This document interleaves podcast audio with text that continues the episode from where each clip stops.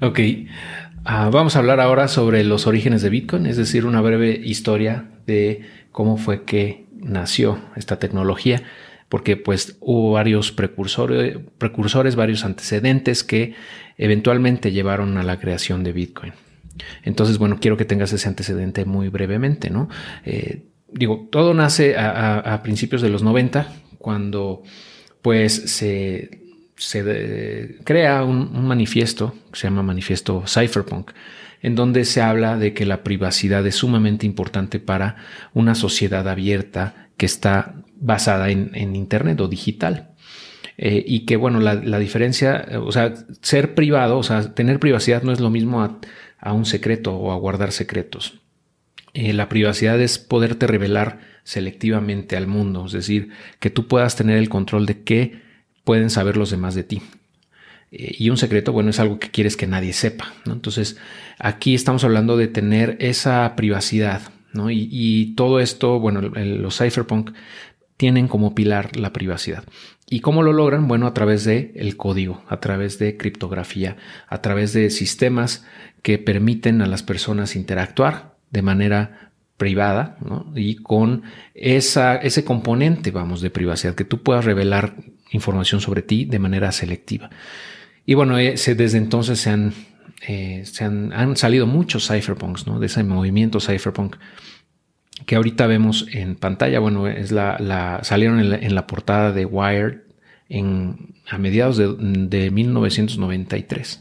De hecho, uno de los que están con la máscara puesta es quien hizo el manifiesto. ¿no? Entonces, bueno, si le quieres echar un ojo a detalle, te voy a dejar el enlace para que lo revises, pero básicamente eso es lo que dice. ¿no? Bueno, después vino B-Money, que es el primer intento de, dinero digital, eh, gracias a Wei Y Wei Dai, eh, pues, eh, también pasa a la historia como una leyenda. Y de hecho, pues, Wei, que es su nombre, se utiliza posteriormente como la unidad de medida del gas que se utiliza para las transacciones, para las comisiones que cobran en Ethereum por las transacciones. Y DAI también, que es su apellido, bueno, se utiliza como nombre de un stablecoin que se llama DAI justamente, que fue creada y que sigue utilizándose en la red de Ethereum y, está creciendo bastante, por cierto, es algorítmica, pero bueno, ya hablaremos quizá más adelante de ella, pero ah, en honor a él se, crea, se, le nombra, ¿no? A estas cosas, eh, porque bueno, fue un, precursor, ¿no? Un intento inicial de crear dinero digital. Eh, desgraciadamente, bueno, no tuvo éxito porque todavía carecía de varias, varios componentes tecnológicos que vinieron saliendo o surgiendo más adelante. Por ejemplo, el de pruebas de trabajo reutilizables de Hal Finney. Eh, ese pruebas de trabajo, la prueba de trabajo, como hemos mencionado en otros videos, se refiere al proof of work, ¿no? Al, a la manera en la que Bitcoin mantiene la seguridad de la red eh, y eh, se utiliza para hacer la validación de, bueno, más bien la, minería, ¿no? Es la minería básicamente. ese, ese, esa utilización de poder de cómputo es lo que le da seguridad a esa, a esa red.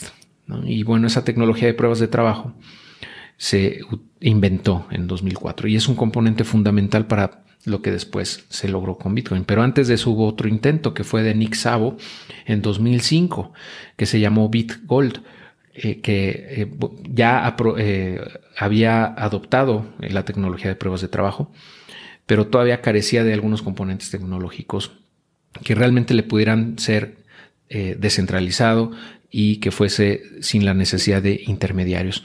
Eh, se pudiese transferir valor ¿no? sin intermediarios con la eh, eliminación del doble gasto y con eh, pruebas criptográficas.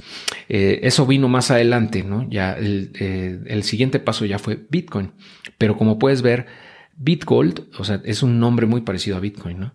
Este, y tiene como base o como pues sí, como, como un modelo a seguir, el oro, por eso se llama así explícitamente BitGold. O sea, trato de adquirir o de, digitalizar algunas propiedades del oro, ¿no? Que es, por ejemplo, que es de emisión controlada, que no es falsificable, que eh, puede fungir como una reserva de valor.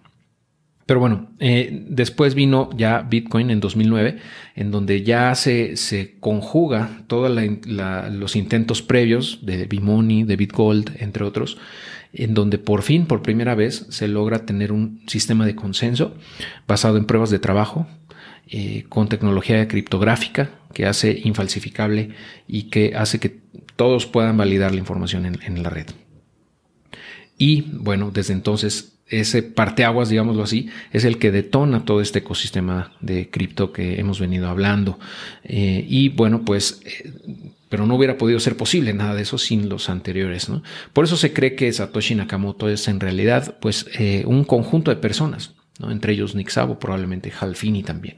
Eh, no sabemos si Wade hay, pero hay varias personas que estuvieron involucradas muy probablemente en ese proyecto y por eso se puso ese seudónimo de Satoshi Nakamoto para quedar justamente anónimo. Como lo vemos en esa portada ¿no? de Wired, realmente buscaban esa privacidad. Y qué manera tan elocuente o tan genial de lograrlo, eh, siendo anónimos, o sea, nunca revelando su identidad eh, real y desapareciendo poco tiempo después, ¿no? De, pues ya básicamente dejó de existir, entre comillas, Satoshi Nakamoto, ¿no? Desde 2010 aproximadamente fue la última interacción que tuvo, eh, pero bueno, pues esperemos que así siga, ¿no? Y eso es lo que le permitió a Bitcoin quizá sobrevivir esos primeros años, ¿no? Porque si se hubiese hecho público quién era o quiénes eran los creadores, probablemente lo hubieran podido, eh, pues, a lo mejor no destruir, pero sí sabotear, ¿no? Entonces, bueno, de esa manera se protegieron. Eh, y toda esa información, todos estos esos enlaces te los voy a dejar también por si los quieres revisar. El de Bitcoin ya lo vimos, es el, white paper. Y estos dos eh, enlaces también que están aquí abajo, que son como fuente de la cual me baso para todo esto que estoy platicando, que es el nakamotoinstitute.org y bitcoin.org por si quieres ver más información. Pero al final de cuentas, ese antecedente rápido que te estoy dando acá es pues mm, la historia, a grosso modo, de cómo nació Bitcoin.